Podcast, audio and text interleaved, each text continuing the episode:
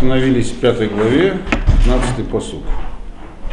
Э, напоминаю, о чем там была речь. Значит, Йов, здесь это выступление Элифаза, первый из возражающих Йову, и если вы помните, возражения его строились вокруг того, что все не так, как Йов воспринял, что мир вообще не управляется, в нем действуют так сказать, силы природы, Всевышний отдалился от управления, а все отдано на откуп, так сказать, э, силам природы, и все предопределено. Нет, ничего человек не может повлиять никак на ситуацию, поэтому будь то каким угодно праведным, тебя могут наказать, если тебе суждено, или наоборот. Вот. И Элифас ему возражал. Если помните, он ему значит, возражал, основываясь на, во-первых, на пророчестве, которое говорил что-то типа пророчества, что это не совсем так он говорил, то есть, э, что есть э, причинно-следственная связь, что поступки людей влияют на их жизнь, и а то, что у него было в пророчестве, это говорит это то, что бывает, что людей наказывают за, особенно праведные, за маленькие проступки, очень, так сказать, э, серьезными наказаниями. И потом он еще ввел еще один параметр, он сказал, что тем не менее, то есть он говорил, что у человека есть свобода выбора, и он может повлиять на свою жизнь, но он сказал, тем не менее, есть Гашгаха, божественное влияние, потому что если бы были только причинно-следственные связи между вот сделал, получил, тогда бы мир мог докатиться до такого состояния, что там слабому человеку было бы не прожить, честному человеку было бы не прожить и так далее. Поэтому Ашем управляет этим процессом, это называется Ашгаха. И как раз мы остановились, когда он объяснял, как и почему есть управление. То есть есть и свобода воли, и управление. Но чего нет, нет предопределения. Он говорит, во-первых, полного, и, не, не, и мир не отдан на откуп сказать, каким-то неким просто силам природы, законам причинно-следственной связи и все. И он значит, там еще сказал, что наказания даже есть у праведников, если, то они кратковременные, и потому что происходит сейчас с человеком, нельзя судить от того, что с ним будет потом. Если вот сейчас плохо, грубо говоря, то не означает, что дальше будет плохо, он сказал. Если человек праведный, то у него может быть кратковременное какое-то такое ухудшение состояния его в этом мире. А даже если человек нечестивый, и у него начинается, и у него есть какое-то везение, оно не, все равно будет неустойчивым, он сказал. Так? И вот эту мысль он дальше иллюстрирует. Да, и, соответственно, говорит, а, и Ашем этим процессом управляет, а для чего он управляет, вот он объясняет. Ваиша Мехеров э, Мипигем, Умият Хазак Эвьон. Витиид Даль Тиква, в Олатака в Цапиа. Значит, что здесь написано? И спасет да, я вначале делаю дословный перевод. От меча из-за их слов и от сильной руки бедного. Что здесь имеется в виду? Это первое, это 15-й посук. Имеется в виду, что э, что значит спасти от меча? Имеется в виду, что если э, есть люди, которые как бы сильнее других.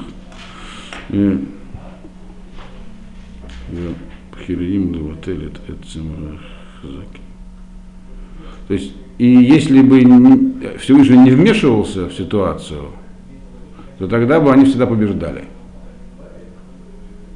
То есть у тех, кто по изначально сильнее других, у него были бы, все шансы были бы на его стороне, а у остальных ничего не было бы. Поэтому все вмешивается Э, чтобы спасти тех, кому нужно спасти от меча. То есть, другими словами, вот уничтожение спасает слабых от сильных. Э, и если бы этого не было, то люди бы просто бы друг друга уничтожали, как рыбы в море. Значит,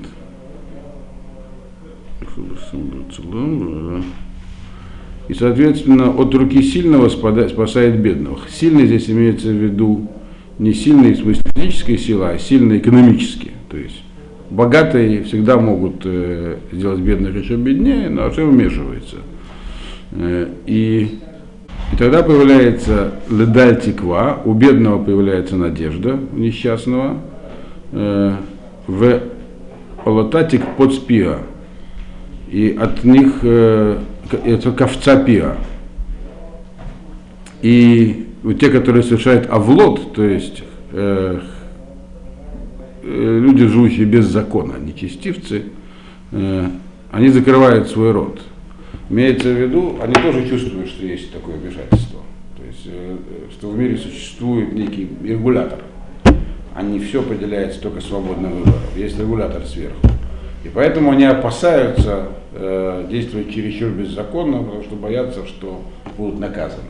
То есть он говорит, что почему Вашем вмешивается? Потому что если он не будет вмешиваться, то э, очень быстро в мире установится такой э, в котором жить будет нельзя. А так, с одной стороны, те, когда он спасает тех, кого нужно спасти, тех, от кого нужно спасти, они тоже чувствуют и ведут себя уже иначе. Значит, а теперь он переходит дальше к объяснению того, как нужно относиться к этим несчастьям, которые обрушились на Йова. Это 17-й посуг. Гине Ашри Энош Ихихейна э, Элока Умусар э, Шадай Альтимас. Шакай Альтимас.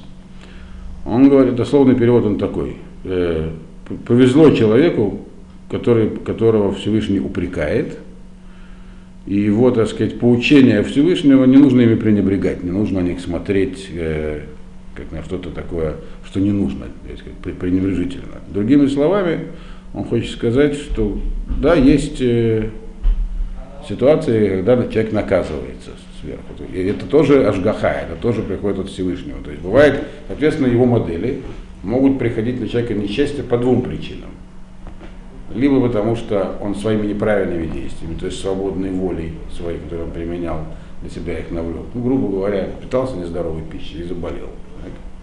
Вот. А может быть, он, потому что он делал все правильно, но то, что на него посылается, это как раз следствие божественного вмешательства. Может быть и то, и другое. Если он говорит, он, человек видит, э, что его Машем Мухиях, то есть как бы, ну, обучает, упрекает. Это рахаха, то тухаха, это не тяжелое наказание. То есть случаются у человека какие-то неприятности, э, несмертельные в жизни, то есть ему не все удается, так, то это хорошо, это ему повезло. Это известный принцип, что малень, маленькие испытания, неприятности, они, это хорошие вещи, они вместо больших приходят. Как бы, они человеку были призваны, так сказать, его внимание привлечь. Может быть, откроем форточку? Мусар Шакай Альтимас. Значит, и испытательские слова могут быть как, как тяжелыми, так и легкими. Но тем не менее ими не, ими не стоит пренебрегать не стоит э, их воспринимать как огорчение. Потому что, он объясняет почему. Э, ки гу яхиф в их бош им ход э, в едо терпаина. Потому что Ашем, он хотя причиняет боль, но он как бы причиняет боль вместе с лечением. Их Боже означает, как бы дословно сделает перевязку. То есть дословно мака это рана. То есть он наносит рану вместе с перевязкой. Не то, чтобы вначале нанес, а потом перевяжет. Имеется в виду, когда Ашем ранит, он одновременно сразу же и, и лечит. А? Ну, может быть, в медицине это и сложно, но имеется в виду, что само по себе здесь нанесение как бы, ущерба, оно направляет куда-то человека, то есть а. от чего-то другого его э, излечивает. То есть из сурим, эти вот самые, которые, которые Ашем Мухе человека, они приходят не для того, чтобы, как, не как наказание, другими словами, а как излечение. Вот. Независимо от того, легкие они или тяжелые. Вот. Имхат, потому что то, что написано Ехив, это говорится про те, которые посылают нашим праведникам, то есть от, при помощи Ашгахи, легкие, которые он посылает. Емхот воедав терпаэна, а бывает тяжелое им. Лимхот это раздавить что-то, так сказать. И то, но, но, но, тут же, но тут же своей рукой вылечит. Как бы, имеется в виду, бывает другого рода, не вместе с лечением, а как бы тяжелое, которое человек своим поступком себя навлек. Но все равно Всевышний это вылечивает. Да, да что ты хотел спросить? Нет, просто вот мама ты говоришь от чего-то другого сказать. Но вот если примитивный такой пример привести, правильно я понимаю? Mm-hmm. То есть человек, допустим, а, заболевает, и тогда он не делает какого-то поступка, который мог бы вести его в грех, скажем. Э, да, то есть это тоже говорит, если, это тоже одна из причин, которая здесь перечисляется, это, это он называл здесь мусар, шак, э, поучение Всевышнего, что он бывает, может, может человек направить по другому пути. Ну вот это, да, вот да, такого смысла. Да. да. Но он дальше это еще эту мысль продолжает. Значит, э, то есть Всевышний, он как бы легкое это испытание, наказание или наказание, а мучение Исурим, потому что словом Исурим это как бы, ну, нет такого адекватного слова на русском языке. Слово мучение, оно какое-то такое, видимо, садистский оттенок. А здесь э, рана, страдание, да. Вот это страдание, оно приходит вместе и для излечения. Это то, что приходит от Всевышнего. Э, Бешеш царот Яцелеха, у Бешева Лоига Бахара. Значит, он может послать там семь, семь всяких страданий э, для того, чтобы спасти тебя. Каким образом спасти тебя? Чтобы седьмое э, на тебя не пришло. Это как раз то, что ты говорила. Э, при помощи всяких, э, здесь даже он приводит всякие примеры дальше, сам, сам э, Элифаз дальше приводит примеры, что он имеет в виду. Это он как бы сказал такой общий такой заголовок, что для чего приходит То есть он непосредственно пришел к обсуждению ситуации Лот, э, Йова и обозначил ее таким образом, сказав, что бывает, что да, во-первых, есть человек может и сам на себя навлечь, а может Всевышний навлечь. В любом случае, то, что он навлекает на себя, сам будет очень тяжелым. Всевышний же посылает обычно легкие такие вещи, которые направляют его от, э, либо для того, чтобы его очистить, так сказать, характер его, направить его мысли в другую сторону, либо направить его поступки в другую сторону. То, что он сейчас сказал. Бывает, что так много разных вещей встречается неприятности, для того, чтобы избежать другой неприятности. Почему 7, 6 и 7 сказано? Значит, много может быть. 6 не обязательно 6. Это есть такой поэтический слог, который э, э, ну, в оригинале это звучит поэтично. Вот. Надо чувствовать язык. Значит, поэтому может быть много разных неприятностей, которые спасают от одной большой итоговой тоже. Он говорит, может быть. Дальше увидим, что Йова это все, Йов все это не воспримет. Поэтому очень важно помнить, какие он аргументы приводил. Нам даже понятно, что то, что случилось с Йовом, трудно назвать маленькими неприятностями. Вот, после навязывания Поэтому уже здесь как бы понятно, как будет ему Йов возражать. Но он приводит примеры здесь дальше Алифас. Он говорит так, Бараав под хам и мавит, Бумахама Медей Хоров. Значит, при помощи голода может спасти тебя от смерти.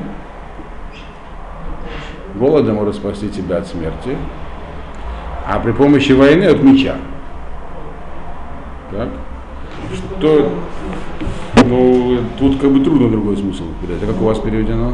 Во время голода он избавляет тебя от смерти, и во время а, ну, понятно. меча. Да, ну это, наверное, по Рарбагу. Но, в общем-то, тогда непонятно, что хочет ему здесь сказать Элифас. Такая общая фраза получается. Поэтому Мальбим это именно таким образом объясняет. Не во время голода, а при помощи голода. Слово Бераав можно и так, и так на самом деле перевести. Вот, при помощи голода. Ну, э, что хочет Элифаз здесь продемонстрировать?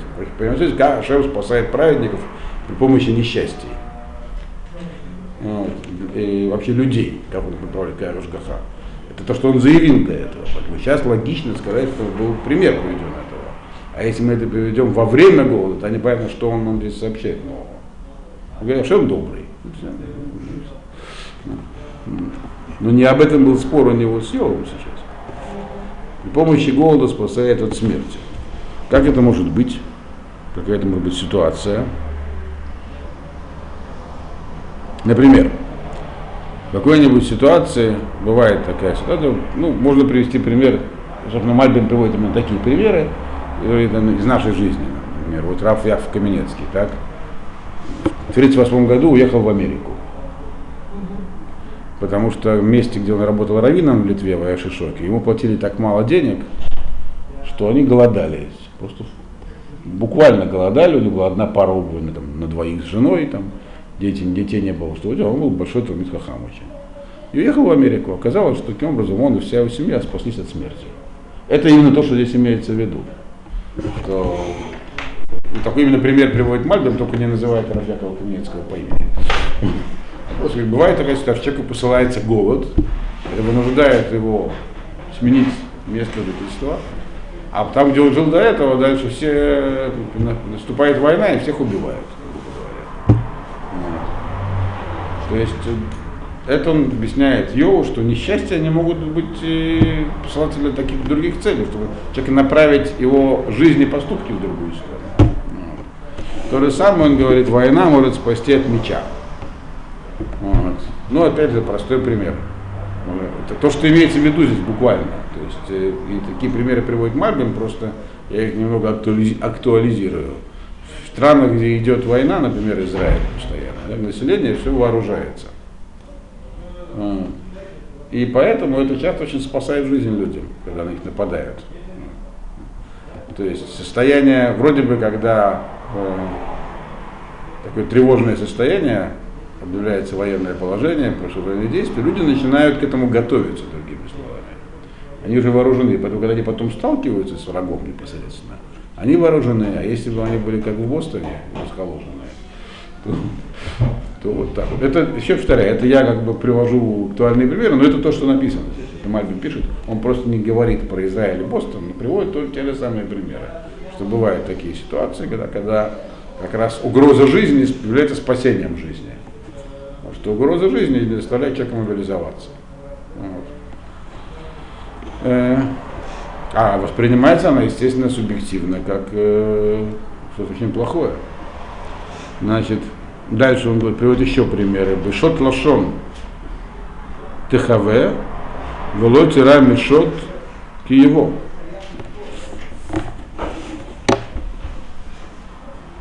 Бешот лашон. Шот это вообще означает палка, дубинка. Э, шот лашон это когда человек, на человека клевещет, чем-то его обвиняют. Вот. То есть человека могут обвинить, э, так сказать, оклеветать Башот Лашон, ТХВ, и его запрячут в тюрьму, к примеру. То есть кто-то выступит с обвинениями кого-то, и этот человек окажется ну, перед властью, власть его арестует и посадит в тюрьму. Э, и так, но окажется, что в тюрьме может быть самое безопасное место. Написано здесь. В лоб тира мешот китово. И ему будет не опасно, когда придет шод. Шод это, это грабеж разорения когда нападут грабители. То есть, грубо говоря, даже арест ТХВ, то есть упрятан будет в темницу, имеется, даже арест и тюрьма могут оказаться спасением для человека. Это тоже понятно, что происходит сплошь и рядом. Мы знаем все примеры исторические, когда советские, Россия, Красная Армия заняла Польшу, Западную Белоруссию, вот там стали всех арестовывать. Евреев тоже.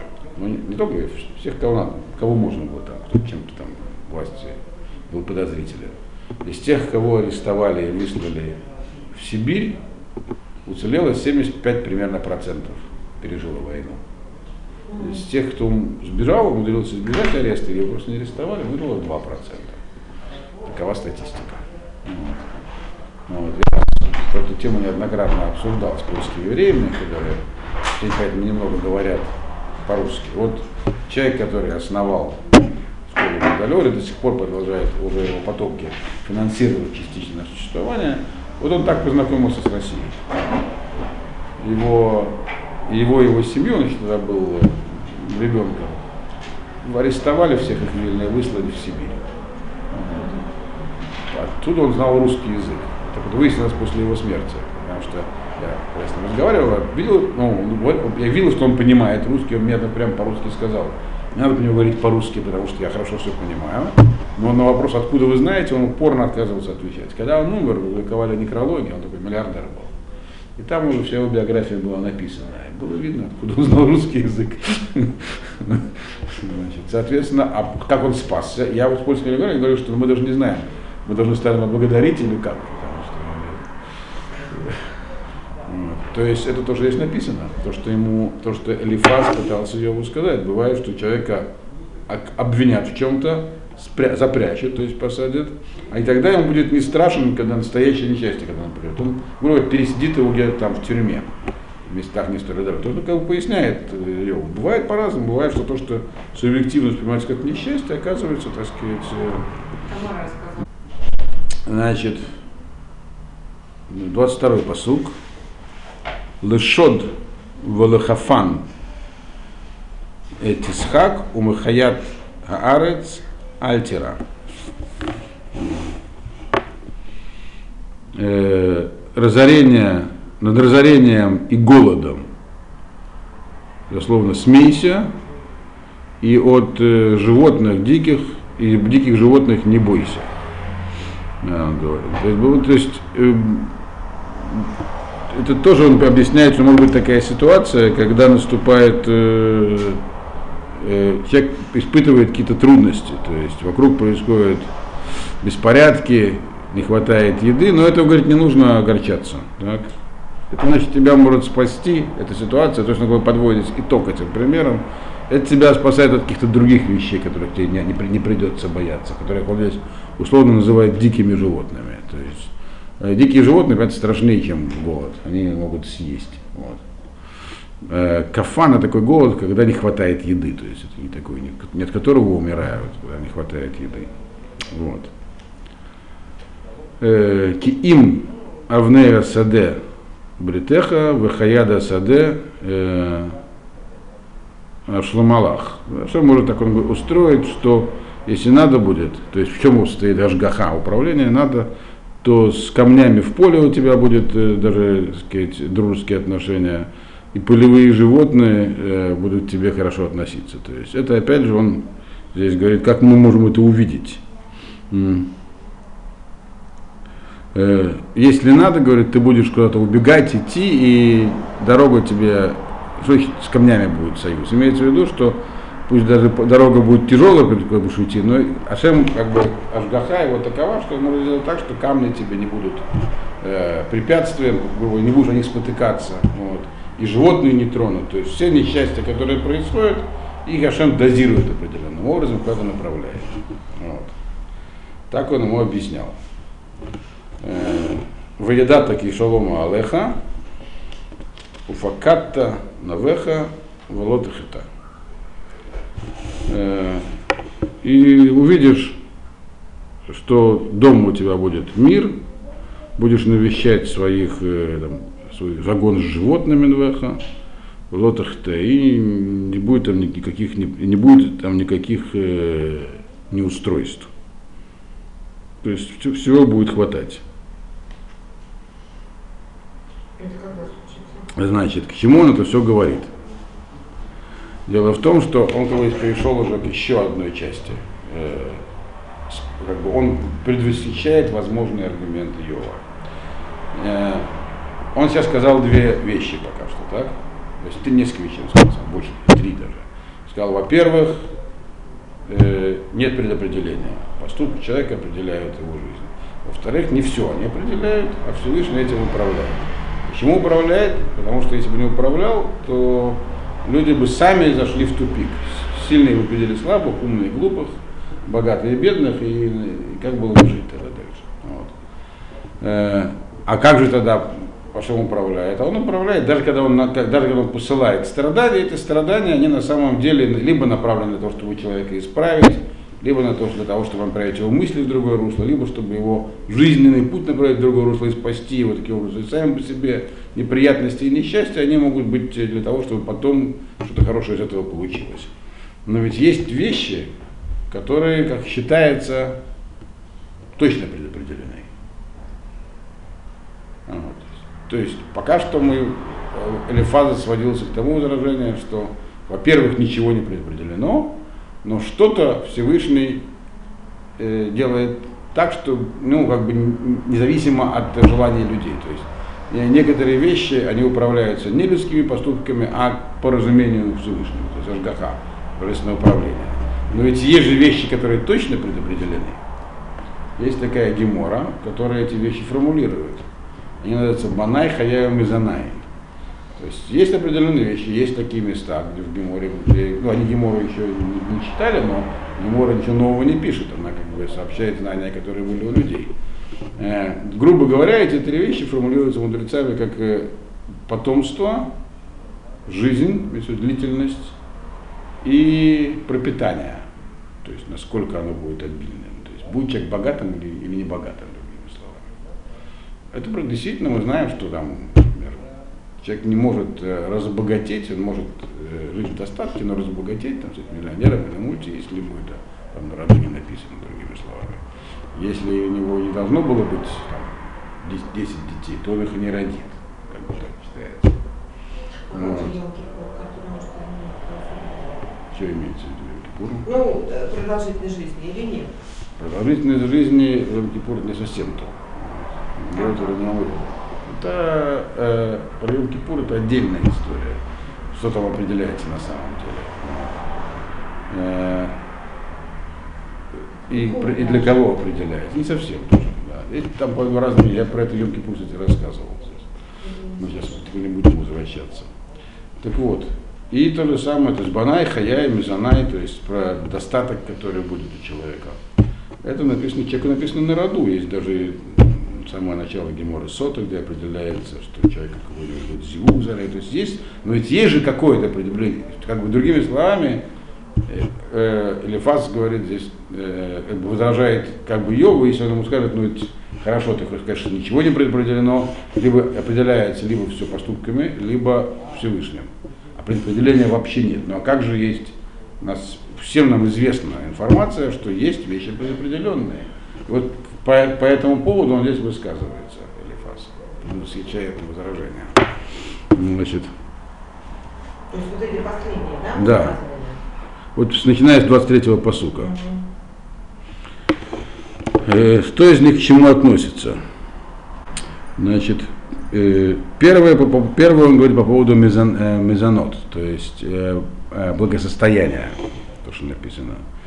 Э, это 24-й посук. Э, Ваедата кишалома алеха уфаката навеха велотахита. Он говорит э, по поводу благосостояния, да, оно предопределено, но оно предопределено как бы в благоприятном смысле. По поводу него в том смысле, что он хочет сказать, что не нужно волноваться по этому поводу. Вот. Все будет. Но действительно известно, что парноса то есть э, благосостояние, ну, пропитание человеку, оно гарантировано. Правда, только мужчине. Какое-то. Вот. Поэтому, говорит, э, тут нужно доверять, что все будет в порядке, э, и не, не будет ни, ни в чем недостатка. По поводу же, и это он адресует непосредственно к Йову, который всего лишился. Он говорит, да, это вещь, которая не стоит, предопределено в том смысле, что не стоит волноваться об этом, что вам сказать. Дальше по поводу потомства он говорит. Мы знаем, что ну, ну, Йов лишился всего, и состояния, и детей. Так? Значит, по поводу потомства говорит, Вайдата, Кирав, 25-й посуг, Кирав Зареха, Вацейца Эха, Кэсэваарец. Нужно знать нам по этому поводу, по поводу потомства. Э, он, здесь как бы обращается, он говорит, знай, то есть обращается непосредственно к Нову. К нову. Будет много потомства у тебя, и цецаэха, а, и, и, и потомство будет как э, трава в поле. Э, есть разные как бы, значения слов зареха и цейцаэха. Зера дословно семя, то есть непосредственное потомство, дети. А Цецаим это производный, то, что выйдет из этого. Это уже имеется в виду следующее поколение. То есть ты, говоришь, должен знать по поводу этого, в чем состоит здесь некая предопределенность, в том, что оно будет, так сказать. А то, что то есть из того, что он объяснял до этого, следует, что даже если тебя Всевышний наказал, ты, может быть, только не наказал, точнее, потому страдания, они могут быть только небольшими. То есть ты не можешь лишиться всего. Значит, оно будет. Все у тебя вернется к. Вот, он говорит. И, и благосостояние вернется, и потомство вернется. В этом суть предопределения. Потому что э, И 26-й посуд говорит, того бы келах э, элей ковер каалот гадиш бейту. А это по поводу хаяй, то есть жизни, э, которая, когда наступит ее конец. Он говорит, да, вовремя, значит, придешь ты как келах, это свежее зерно, свежесжатое зерно. Как у вас переведено там это 26-й посуд? А? Скирда, свежесжатый урожай, да. как э, сноп, этот самый, или э, как называют его, ну сноп, то, что в поле, скирда или что другое слово есть. Какое-то, ну. Сноп, нет. Сток. Сток, так, как сток, как, ну, в общем, короче, кучка э, этого самого свежесжатой травы или пшеницы там. Э, ты дойдешь до могилы, колод гадишь бы и то. Как э, высохшее э, вот этот самый, то, что когда зерно высыхает, называется такая связка, э, наступит вовремя. То есть, другими словами, э, все наступит своевременно ты доживешь. Почему как? Почему он говорит, говорится про свежие сжатые? Потому что человек, он, как бы ты умрешь, так сказать, да, когда положено, как э, свежий покойник имеется в виду. Ляжешь в землю, и там уже засохнешь, то есть э, станешь как бы, потом соберут какие-то процедуры собирания костей, после того, как высыхало тело, что хранили в пещерах. Значит, то есть это то, что касается жизни. Это тоже все наступит у тебя, когда нужно. Значит, и он здесь делает важную добавку. Он же сказал до этого, что Иову, что все, что он сейчас говорит, он получил это Балакицлайла, то есть как бы э, в таком видении пророческом. Но оказывается, он не все он получил в пророческом видении. Часть из того, что он ему сообщил, были его собственными выводами, сделанными на основании, так сказать, логических умозаключений. Вот это он здесь ему сообщает в 27 посуке. Последний посук в этой главе. Он говорит, Енезот э, Хакарнуга Кенги Шмаэна в Атада Лах. Это, говорит, э, я исследовал, то есть эти вещи я, так сказать, лахкор, это значит заниматься таким э, исследованием, э, умопостижением. Я это, говорит, э, этот вопрос исследовал, продумал, так оно и есть. Ты меня услышь и тоже будешь знать. То есть ты тоже можешь к этим выводам прийти, да лах. И тебе тоже станет понятно, про что он здесь говорит, Алифас Йову, что было, так сказать, пророческим у него, а что он сам понял. Значит, и потому как построен текст, видно, что последняя часть, которую его, из его, так сказать, декларации, это было его собственное творчество, так сказать. Э, А именно, что Всевышний направляет людей по пути, вот то, что он привел примеры там, с войной, с голодом, э, что бывает, что приходят всякие страдания к людям для того, чтобы избавить их от чего-то другого. То есть направить их жизненный путь в э, другое русло, чтобы говорить, переехали, чтобы их посадили, сослали в Сибирь, что-нибудь такое. Значит, это он говорит, это можно наблюдать в жизни, мы это видим. Даже примеры, даже он примеры приводит. Поэтому это говорит результат хакиры, умопостижения. А вот то, что э, Всевышний корректирует жизнь э, и посылает э, всякие страдания людям для того, чтобы их либо исправить, э, либо направить в другую сторону, их мысли, это, говорит, это у меня явилось э, пророчество. Что бывает, что да, за, э, за незначительные даже проступки или в мыслях бывает, что Всевышний, чтобы это исправить, посылает страдания. Вроде бы ты можешь сказать, что что незначительное человек совершил, а вот это мне объяснили, он говорит. Видение, что даже незначительное может быть э, как бы, э, в качестве для искупления или для исправления посланы всякие страдания. А вот последняя часть, это говорит, поддается осмыслению, и ты сам можешь это осмыслить. На этом заканчивается выступление Элифаза. Дальше будет две главы возражения ему Йова. Как вы сами понимаете, Йов не, не принял ничего из аргументов Элифаза. И, и, но прежде чем мы начнем читать э, шестую главу, сегодня мы не начнем, надо как бы, ну, понять коротко, на чем будет строиться возражение Иова.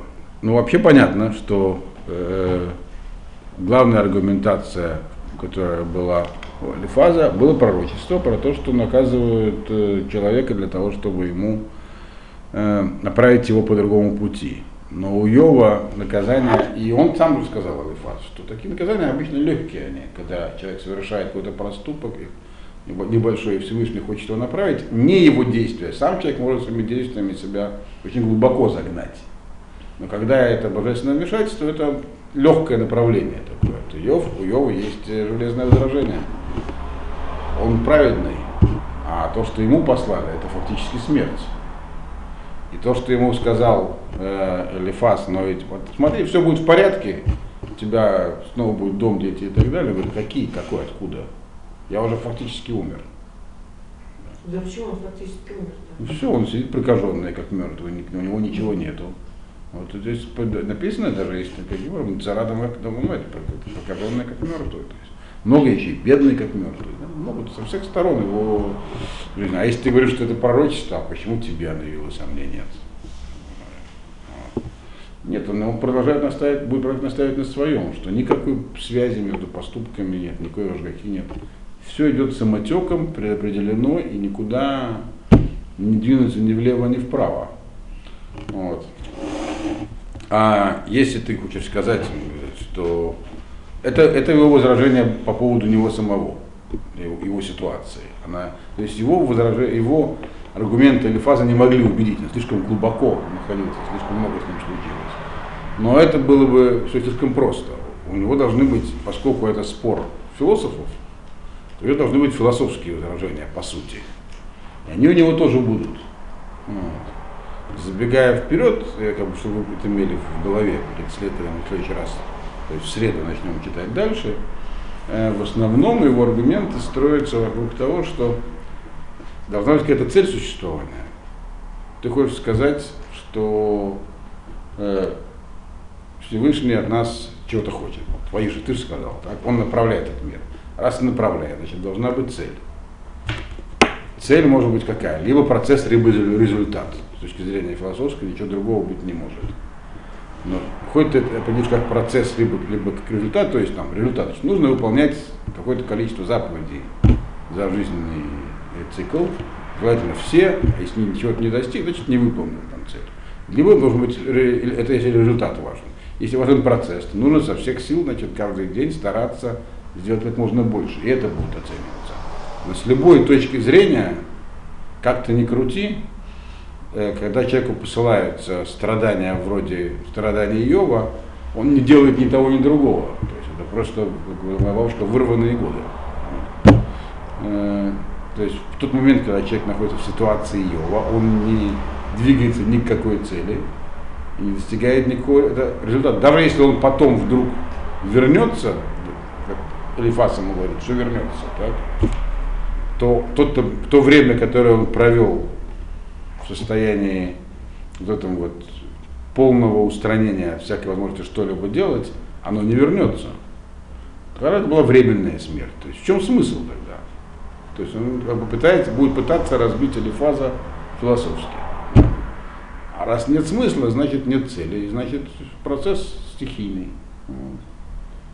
стихийный и предопределенный. И получается, до этого момента, в своем первом выступлении, Иов не высказывался по поводу будущей, мира, будущей жизни, будущего мира.